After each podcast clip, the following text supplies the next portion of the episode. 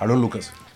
Hallo liebe Hörer und Hörerinnen. Wir haben es wieder gemacht, wir haben es wieder getan. Wir haben eine Liste erstellt von 15 Songs zu einem bestimmten Thema und heute hätte ich gern, dass ihr auf euren musikalischen Endgeräten die Mitten runterdreht und den Bass ordentlich aufschraubt.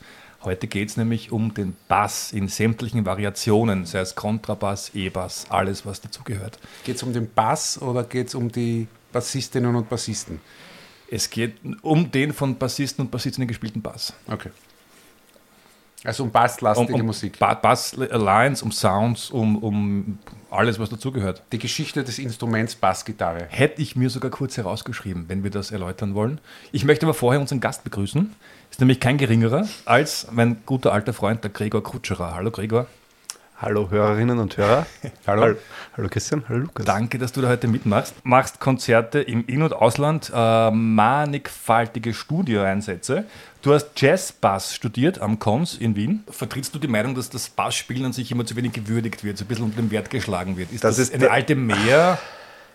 Das ist, es gibt so viele Bassisten, also Bassisten und Bassistinnen sind oft äh, entweder die, jetzt ist es vielleicht ein bisschen sehr äh, verallgemeinert, aber oft sind Bassisten oder Bassistinnen die umgänglichsten Typen in einer Band oder die komischsten und, äh, oder die schwierigsten. Und ich glaube, das kommt oft aus einem, dem instrumentimmanenten Minderwertigkeitskomplex. Ja, also ja, ich glaube, dass viele Bassistinnen und Bassisten glauben, dass sie in der öffentlichen Wahrnehmung ihr Instrument vielleicht weniger wert ist und überkompensieren. Und es ist auch am Anfang, man muss, man muss ehrlich sein, es ist am Anfang leicht, eine Seite zu zupfen. Ist, mehr als, ist leichter als einen Akkord zu lernen und zu greifen. Aber, aber dann wird es halt schwer. Aber geschichtlich kommt sie genau daher, aus der Geschichte. Ich habe mir das angeschaut. Äh, den ersten Bass entworfen hat ein gewisser Leo Fender und der hat das ja gemacht quasi für, für äh, sozusagen für, für Gitarristen, die zu schlecht waren. Jetzt tue ich aber überkompensieren, Ja. weil du sagst, den ersten Bass, was schon mal nicht stimmt, den ersten E-Bass in Serie oder in Kleinstserie hat ein Typ namens Tutmark oder so gebaut Okay, in den 30er Jahren.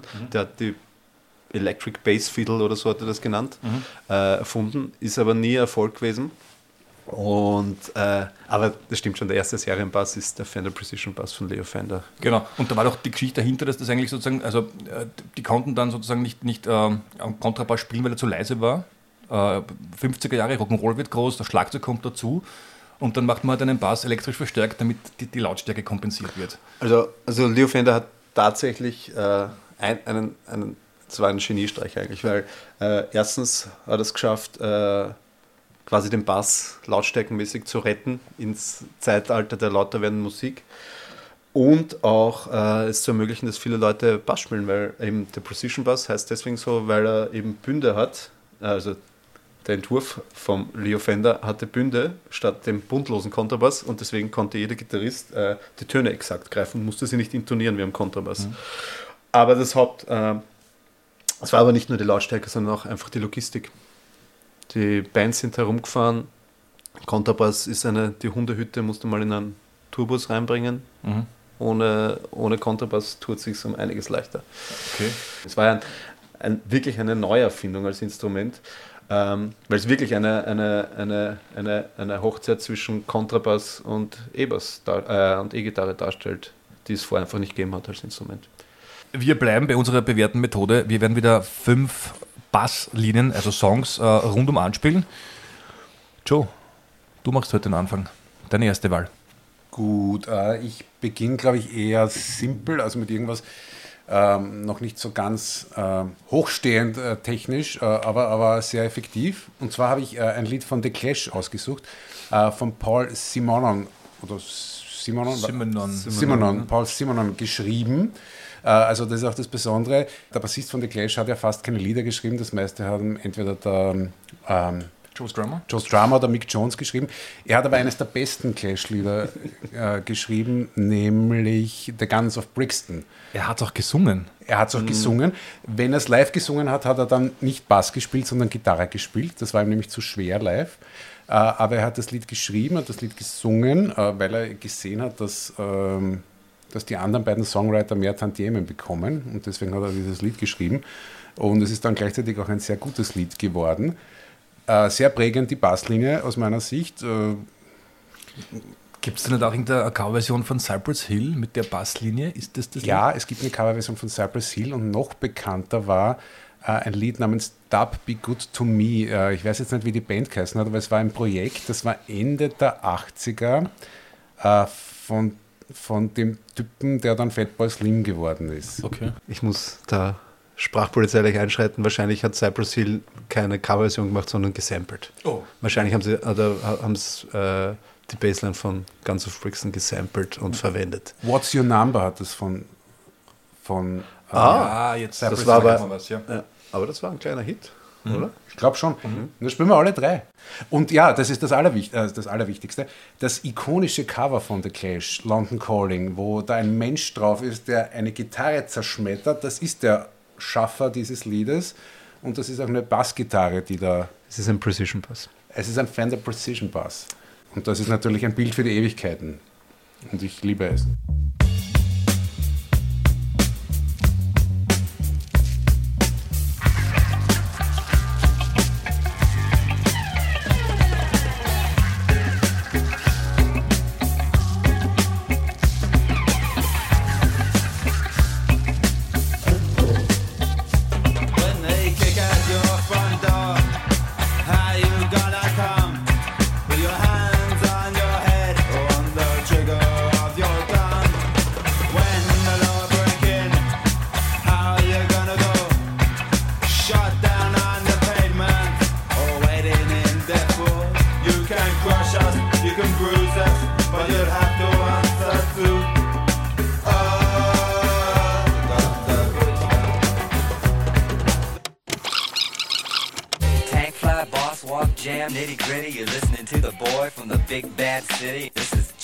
Hot.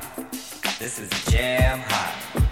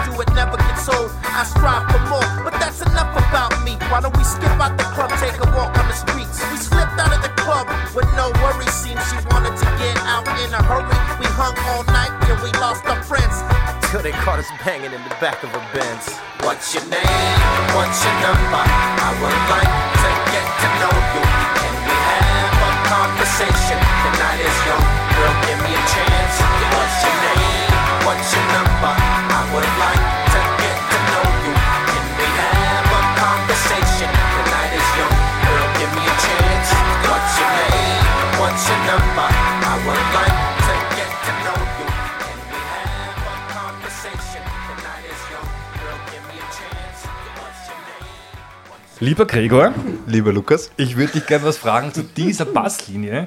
Äh, wenn man sich so anhört, das wirkt relativ einfach. Äh, kann man das bald einmal spielen, wenn man Bass lernt? Oder ist das doch schwieriger, als man glaubt? Also ich glaube, es ist nicht die leichteste Bassline, die man lernen kann. Äh, am Anfang, weil gerade hier bei so einer Reggae-Bassline das Phrasing doch relativ wichtig ist. Phrasing ist genau was? Die rhythmische Platzierung der Noten einem Genre gerecht. Genre gerecht, interessant. Äh, einfach, dass es passt, dass man quasi äh, äh, authentisch und auch äh, rhythmisch passend äh, eine Bassline äh, oder was auch immer, eine Melodie wiedergibt oder quasi schreibt. Das ist, glaube ich, nicht so leicht.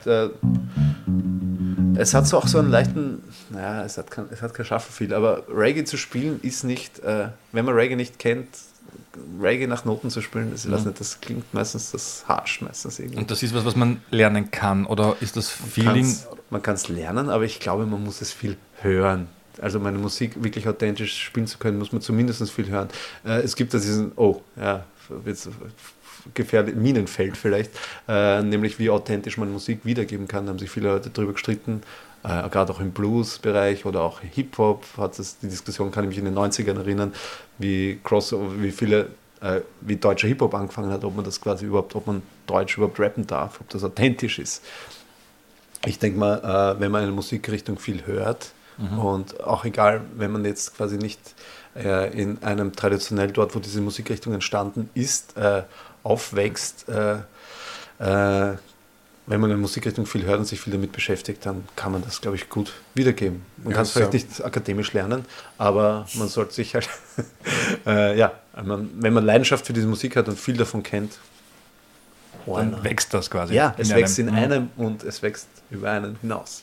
Nächste Bassline, Ja, lieber Gregor. Ich mache es jetzt so. Also ich habe mal überlegt, fünf sind sehr wenig für mich, weil ich mich doch schon länger mit diesem äh, Instrument beschäftige. Und noch dazu deine Offenbarung, dass es um Bass gehen soll und nicht nur um die elektrische Bassgitarre, hat noch einmal meine Liste äh, äh, schwierig gemacht. Ich habe mir dann gedacht, ich muss einfach entweder in, in Zäsuren oder in typischen Beispielen für wichtige Ära denken, weil sonst komme ich nicht weiter. Ich habe mir gedacht, vielleicht nehme ich nur meine Lieblingssachen, aber ich habe mir gedacht, ich nehme, was hat quasi die Basswelt beeinflusst oder die E-Bass oder dann Kontrabasswelt, aber da habe ich leider nur ein Beispiel, äh, weil sonst werden wir explodiert hier oder wir explodieren eh gerade, glaube ich, äh, zeitmäßig. Ähm, ich habe mir gedacht, äh, in den 60er Jahren gab es eine Re Revolution der Black Music oder Anführungszeichen Black Music, vielleicht äh, RB, was man damals so nannte. Da gab es dann so, äh, äh, es gab ja getrennte Charts äh, für afroamerikanische Musik und sozusagen weiße Musik.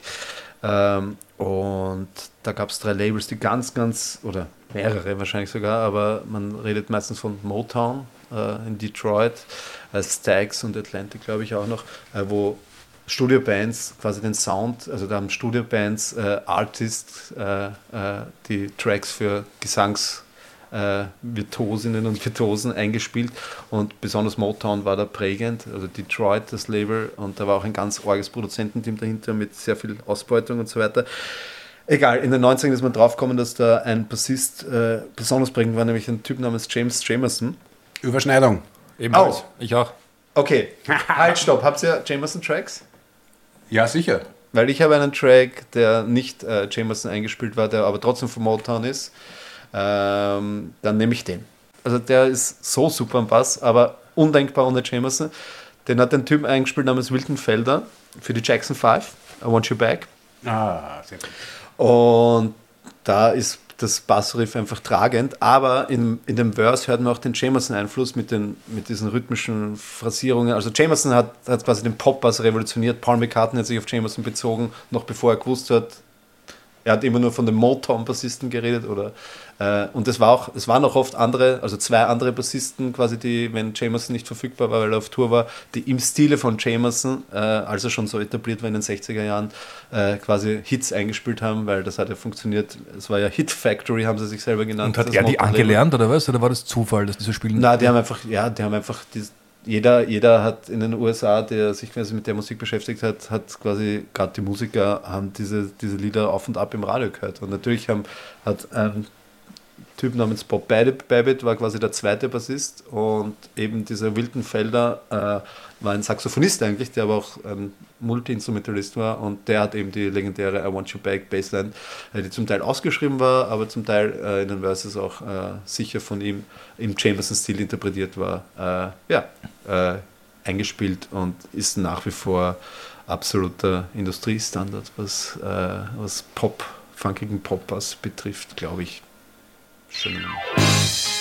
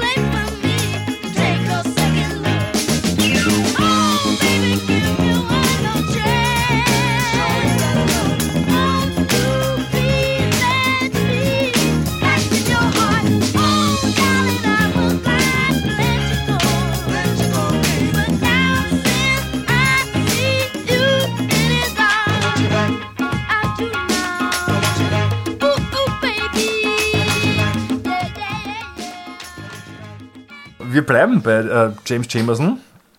Äh, Du hast gerade erwähnt vorher, dass Paul McCartney sich auf ihn berufen hat. Kannst du das irgendwie spieltechnisch nachvollziehen, warum sich Paul McCartney auf ihn berufen hat? Oder was, was macht Paul McCartney so wie James Jamerson?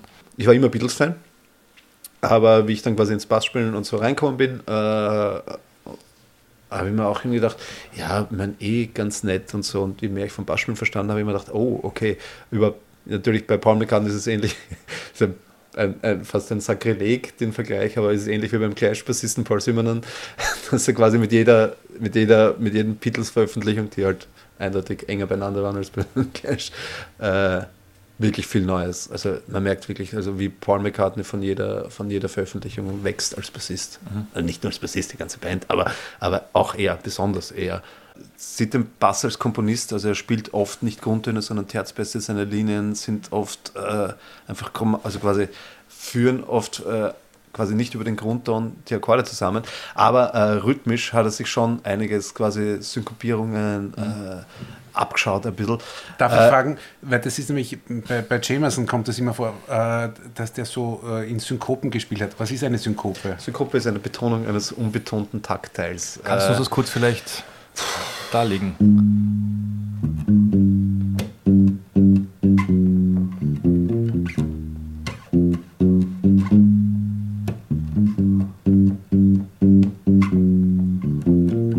das war die. Das, war von Ain't No Mountain High. High ne? Enough, Das exakt. ist James Jamerson. Und was ist da jetzt, welche, welche Note ist die, oder was ist Genau, dieses- also das ist der ein.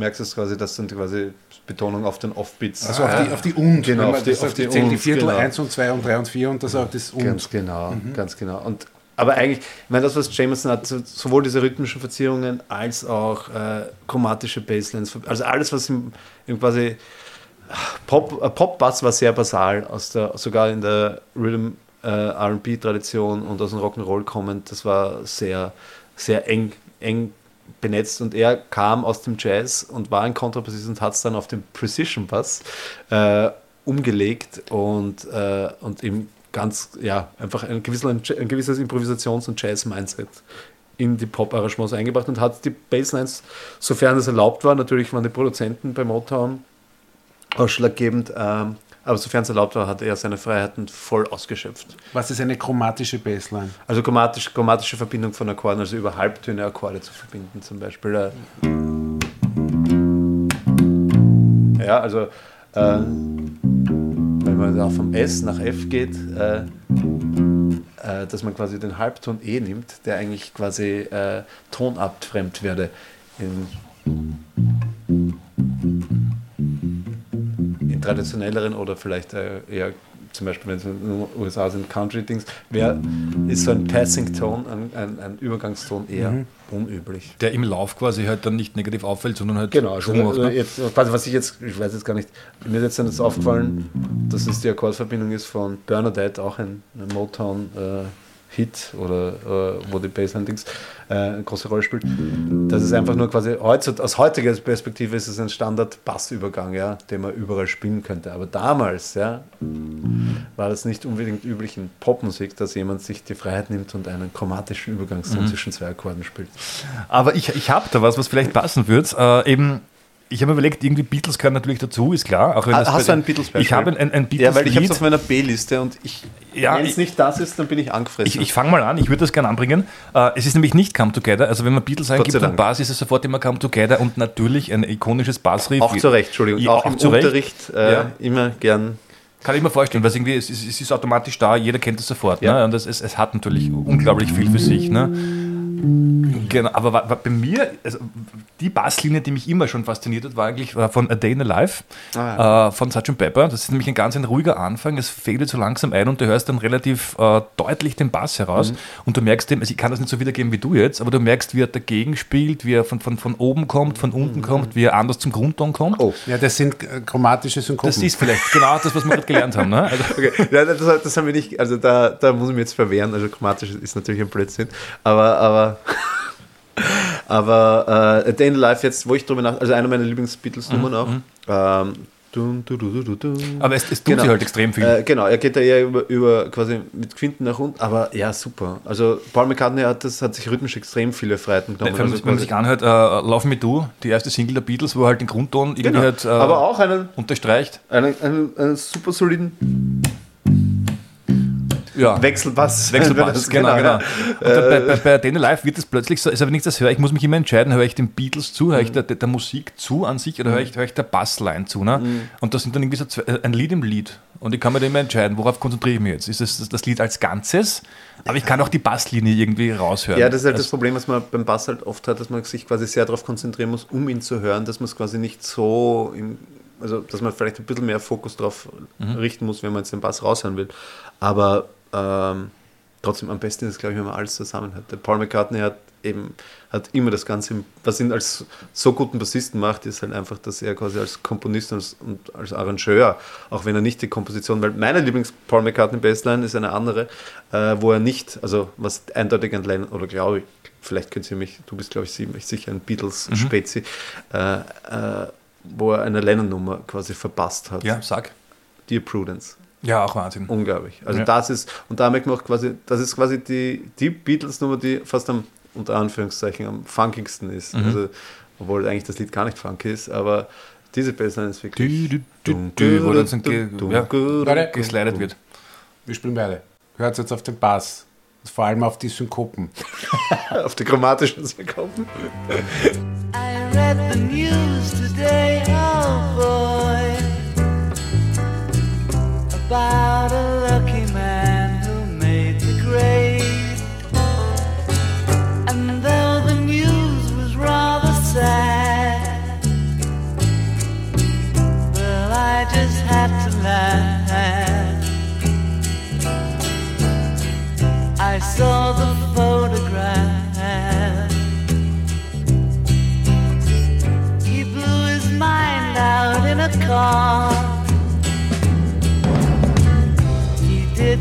notice that the lights had changed. A crowd of people stood and stared. They'd seen his face before. Nobody was really sure he was from the House of. I saw a film today, oh boy. The English army had just won the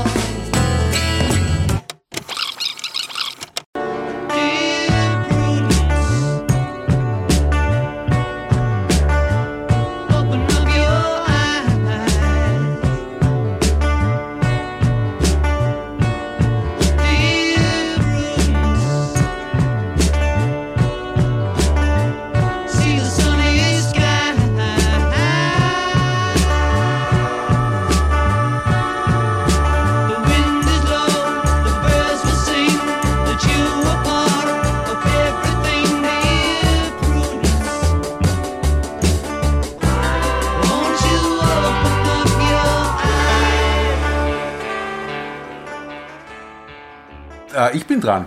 Und wir haben jetzt gerade bei diesem Lied äh, überlegt, was als nächstes kommt. Und wir haben die nächste Überschneidung. Äh, Ja, hätte ich mir nicht gedacht. ja, Ich, ich, ich hätte nicht gedacht, ja, ich hätte nicht gedacht, dass du so genau hinhörst. Ja, tue ich. Immer. Ähm, das nächste Lied ist von einem Mann namens Richard Davis. Der ist im Jahr 2023 verstorben, im Alter von 93 Jahren. Äh, ein, ursprünglich ein Jazzbassist. Wir haben jetzt auch ein Lied, ähm, nicht, nicht E-Bass. Der Richard Davis. ja, Kontrabass. Wow, ja, den kenne ich schon. Ja, ja. Ähm, und ähm, dieser Mann wurde engagiert ähm, 1969, um bei Van Morrison bei den Sessions für Astral Weeks mitzuspielen. 68. 68. Ebenfalls recherchiert. Ach, das habe ich jetzt über, übersehen. Das ist dieses so, Jahr. okay, ah, Und okay. das ist eines meiner fünf Lieblingsalben Ja. in meiner kleinen Welt. Und ich wusste nicht, äh, oder ich habe es gespürt, aber erst im, im Wissen, ähm, oder erst wenn ich jetzt, ich darauf achte, ist äh, eigentlich, dass dieser Richard David und das Bassspiel dieses Album trägt. Oder es ist, es ist ähm, Es ist Kontrabass, muss man sagen. es ist Kontrabass und es, es, ähm, es hält davon ab, dass dieses Album auseinanderfliegt. Also das ist ja, so Musik hat es ja vorher nie gegeben und nachher nie wieder. Also es ist einerseits irische, keltische Musik, es ist Folkmusik, es ist Jazz, es ist Blues, es ist Rock, es ist Pop, es ist Folk, also es lässt sich nicht einordnen. Es ist ein, ein Stream of Consciousness gewesen von Van Morrison und es waren eigentlich auch nur Liedfragmente und es ist, glaube ich, entstanden in, in zwei, vier oder fünfstündigen Sessions, also mehr oder weniger live. Und was ich auch gehört habe, ist, also der Bandleader war, war der Richard Davis, der hat auch die anderen Musiker mit äh, engagiert oder hat diese Band aufgestellt. Und Van Morrison hat mit diesen Musikern nicht gesprochen. Was ja typisch ist für ihn, glaube ich. Macht er auch jetzt nicht. Ja, aber damals war es, so- jetzt glaube ich, äh, redet er mit den Musikern nicht, weil sie ihm zu minder sind. Damals war er, glaube ich, eingeschüchtert, weil das so gestandene Jazzmusiker waren. Ja? Und er ist dann einfach nur mit seiner Gitarre in das, in das, in das Aufnahme-Sängerkammerl gegangen, hat ihnen vorher einmal das Lied vorgespielt und hat gesagt, macht's. Ja? Äh, und das heißt, das war eigentlich alles improvisiert und ähm, wenn man auf das achtet, hat man fast das Gefühl, also man, man merkt total, dass, dass der Bass im Vordergrund ist und der Bass das alles zusammenhält und, und die restlichen Instrumente irgendwie mitzieht. Und man hat irgendwie das Gefühl auch, dass der Van Morrison und der Richard Davis irgendwie musikalisch kommunizieren. Also es ist wie eine, eine Kommunikation zwischen der Stimme und, und, und dem Bass. Das ist total im Vordergrund, die, die Bassgitarre, und es ist, es ist äh, Kontrabass. Kontrabass. Ja? Und das, äh, also ich finde es unglaublich schön. Und, und mir war das, also ich habe das Album wahrscheinlich schon, weiß ich nicht, f- äh, 400 Mal gehört in meinem Leben, aber wie wichtig der Bass ist, war mir erst als Vorbereitung für heute, ist mir erst klar geworden. eigentlich. Tatsächlich habe ich dieses Album äh, in CD-Form vom Lukas einige Wochen lang mh, ausgeborgt. Also wurde mir geborgt. Früher hat man das gemacht, ja. Ja, es, es, es, kam, es kam aus der Empfehlungsliste des lieben Studienkollegen, der mir gesagt, du musst dir das mal anhören. Und ich habe es mal angehört.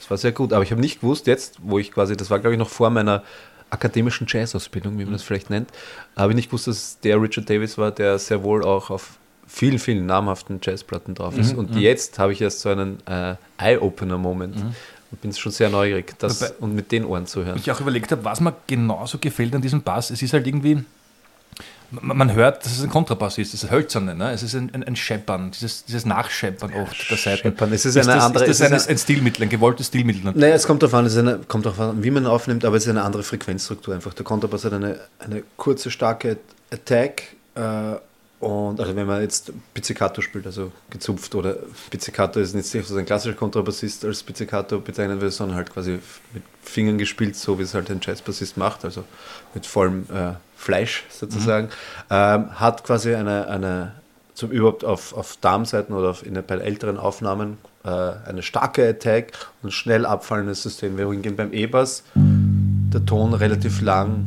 nachklingt, wenn man jetzt einfach stehen lässt.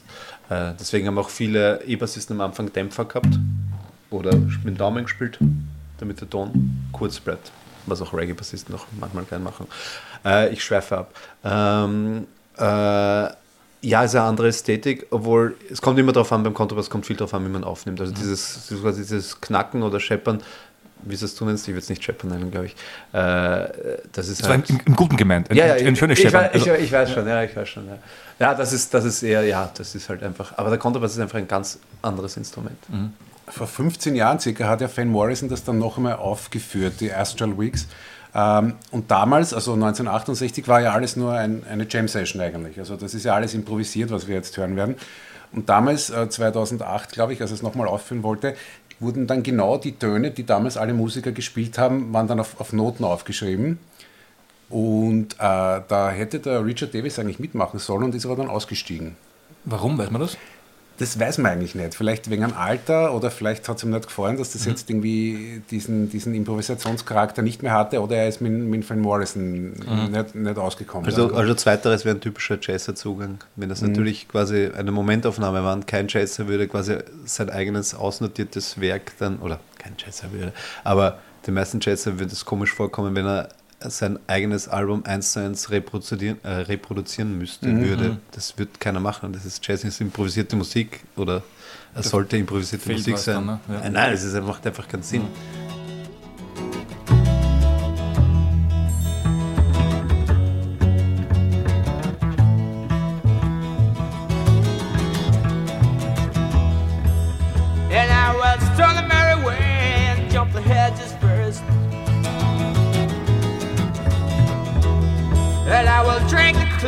clean water to quench my thirst. And I'll show out the ferry boats and they'll get high. On the blue ocean against tomorrow's sky. And I will never grow so old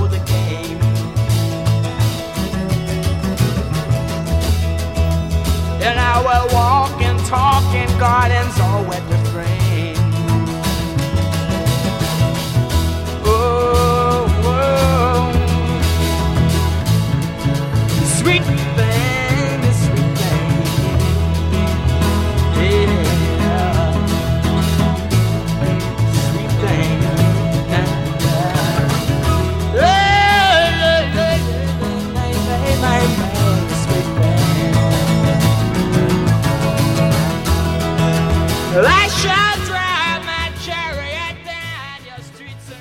Wir setzen fort in unserem Bass-Rundumschlag. Gregor. Ich weiß nicht, ob es jetzt, was jetzt der richtige Zeitpunkt ist, aber ja, ich mache einfach den Bruch. Ich mache den Bruch. Das sind die 1980er und die Basswelt verändert sich. Erstens kommt der Synthesizer und zweitens kommt äh, das Slappen und der Fünfseiter und die Basseffekte, Chorus und Octaver. Ähm, also wurscht, der Sound wird ganz anders, alles wird Synthi, alles wird künstlich und ähm, in den 80ern sind einerseits so New Wave Sachen oder äh, äh, also gibt es auch viele interessante Basssachen und ich habe ganz eigentlich also ich weiß nicht, ich bin mir nicht sicher, ob die Nummer furchtbar ist. Die begleitet mich schon, ich habe meine Eltern immer Radio Wien gehört und immer in der Früh. Das und ist gut, ich höre auch nur Radio Wien. das Radio Wien hat eine, also wenn man es mal hört, es hat eine bessere, eine bessere, weiß nicht, Playlists als viele andere Radien, weil es kommt sehr viel, äh, einerseits sehr viel auch Motown-Musik drin vor, man hört viel Stevie Wonder und auch 80er Sachen, die ganz spannend sind. So auch der nächste Radio Wien gefeaturete Hit, zumindest in den 90ern, als meine Eltern viel Radio Wien hörten und mir der Bass bei dieser Nummer, also generell drückt einem der Bass dort so aufs Auge, dass man also die halbe Nummer ist der Bass, äh, nämlich Come Back and Stay von Paul Young, einem englischen oder nordenglischen, glaube ich, äh, Sänger.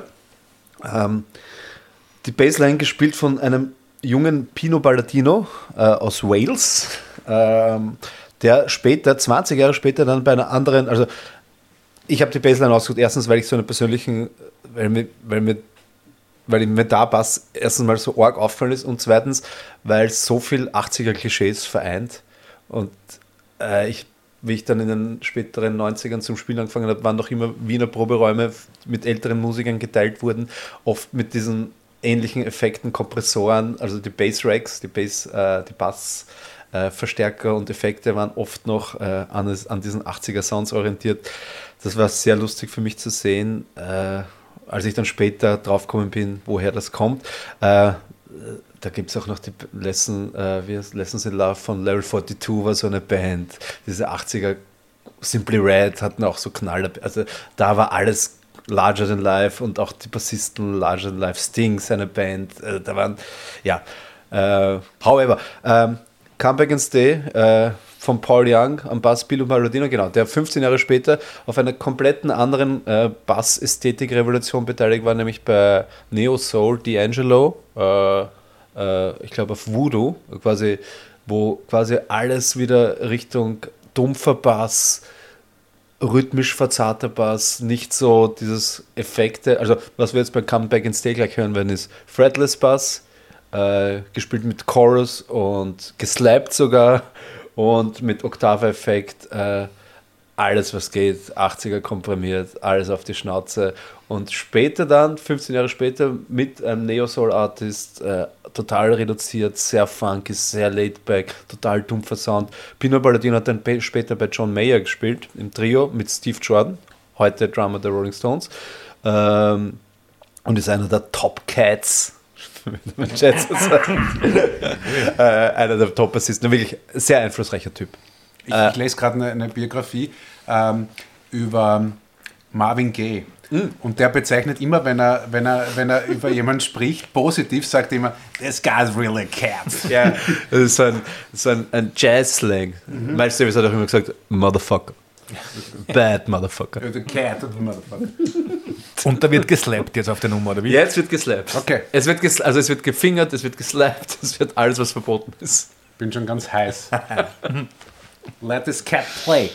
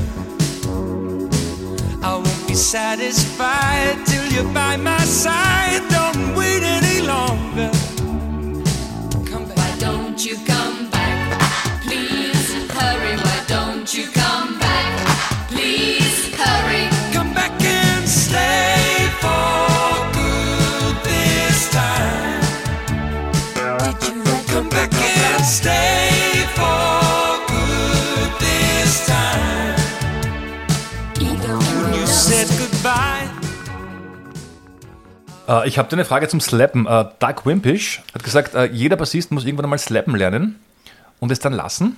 Also nie wieder slappen oder halt nur ganz, ganz, ganz, ganz, ganz sparsam eingesetzt. Äh, wieso?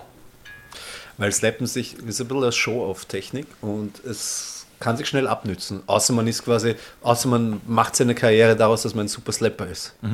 Aber es muss nicht immer, Slappen muss nicht immer den Song dienlich sein. Eine, ne? eine, quasi eine geschmäcklerische Frage. Ja, genau. Ja. Naja, es kann sogar, man kann quasi ein, ein Bassist werden, der quasi einfach, äh, ja, wo die Leute kommen, damit man ihn slappen sieht. Da muss man auch halt sehr gut slappen und Leute eineinhalb Stunden unterhalten können mit Slappen, was schwierig ist wahrscheinlich. Oder man, äh, ja, man hält sich ein bisschen zurück. Es ist halt, ja, es ist halt. Das Problem beim Slappen ist das, äh, viele Bassisten übertreiben es, weil es ein guter Weg ist, um den Bass hörbar zu machen. Ja? Äh, aber wenn man, wie ihr auch wahrscheinlich in den 90ern oder späten 90ern musikalisch äh, aktiv geworden seid oder seid, gewesen seid, äh, haben extrem viele Bassisten sich, andere Bassisten, leider auch auf meiner Liste, zum Vorbild genommen, die viel geslappt haben und das in ihre Musik oft sehr unpassend integriert. Und dann sind quasi irgendwelche Garagenrock- oder Punk-Bands mit slappenden Bassisten äh, daherkommen und das ist immer ein Auer gewesen. Das wird dann zu viel, ne? Also ja, das war ein, ich, ich habe den Eindruck gehabt, das war in den 90ern sehr. Ja. Wenn jemand nicht weiß, was Slappen ist.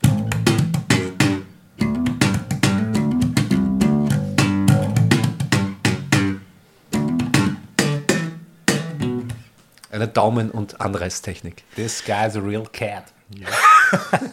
Bad motherfucker. Leider nicht. Ja. So, ich habe jetzt was, was, was genau dazu passt. Ähm, äh, auch ein Slapper, der slappen darf aus meiner Sicht. Ähm, Bakiti Kumalo. Ich Ich habe gehofft, dass dieser Track kommt. Ja, na, dieser Also Track, dieser Track kommt erhoffst, nicht. kommt, kommt ich, nicht. Okay, gut. Ja. Ähm, Aber ich, es wird auf dem Album sein. Du kennst, ja.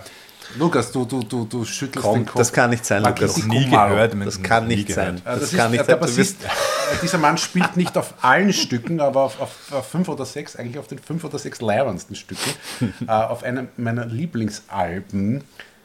das du Was? auch kennst, Lukas, Das wahrscheinlich. ist ein von einem gewissen Mr. Paul Simon, auch genannt Paul Simon. Und das Album heißt Graceland. ja, okay. Ähm, wir wissen es. Ähm, äh, Paul Simon hat da die südafrikanische Musik entdeckt und Bakiti Kumalo war ein südafrikanischer Bassist, der auf, äh, eigentlich auf den Hits von diesem Album Bass spielt, also auf dem ersten Boy in the Bubble, auf Graceland, Call me. You Can Call Me L, das ist das Lied, was du gemeint hast. Vor da- allem, natürlich. Ja. Mit dem Reversed Bass Fill. ein Das Reverse keiner Bass spielt. wird, da wird ein viel gespielt und dann wird es gleich wieder zurückgespielt. Das spielen wir jetzt an.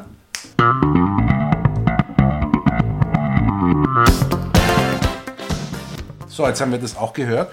Ähm, und äh, dann spielt er noch mit, und das werde ich jetzt gleich spielen, äh, Diamonds on the Sole of a Shoes. Und da gibt es sogar eine Version, wir spielen es einmal in der normalen Version und dann gibt es eine Version, da ist nur der Gesang und der Bass und eine, eine Dame singt noch im Hintergrund. Und äh, ja, ich habe dann, das ist so ähnlich wie bei Astral Weeks. Ich habe erst dann im achten auf dem, also ich liebe dieses Album schon lange, sehr, sehr, sehr. Und ich habe erst jetzt in der Vorbereitung, wenn ich auf den Bass höre, habe ich erst bemerkt, wie groß der Anteil vom Bass ist äh, an dieser ganzen Musik und an dem, was ich, was ich liebe an dem Album. Also das ist irre, ja.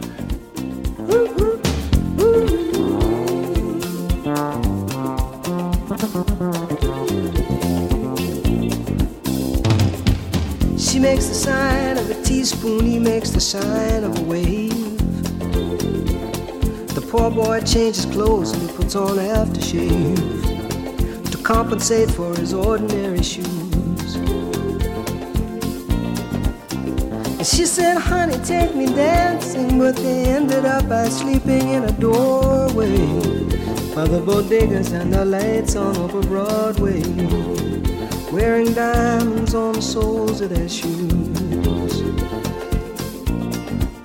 And I could say, ooh.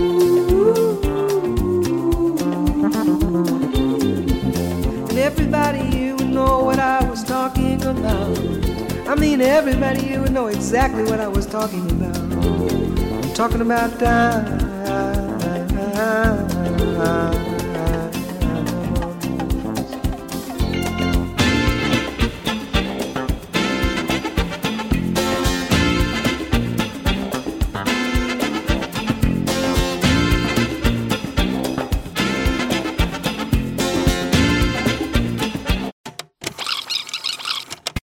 So, und das ist dann auch gleich das Ende des ersten Teils unserer Reise durch die Welt des Basses. Und im nächsten Teil geht es weiter mit neuen Basslines für die Ewigkeit von Leuten wie Fleer, Carol Kay, James Jamerson, Kim Deal, John Entwistle und so weiter und so weiter und so weiter. Also das war Seite A.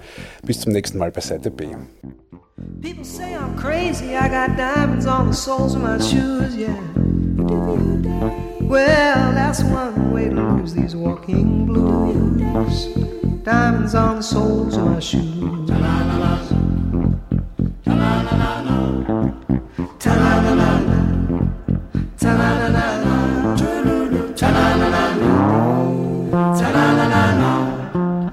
Eh, ta-la-la-la-la.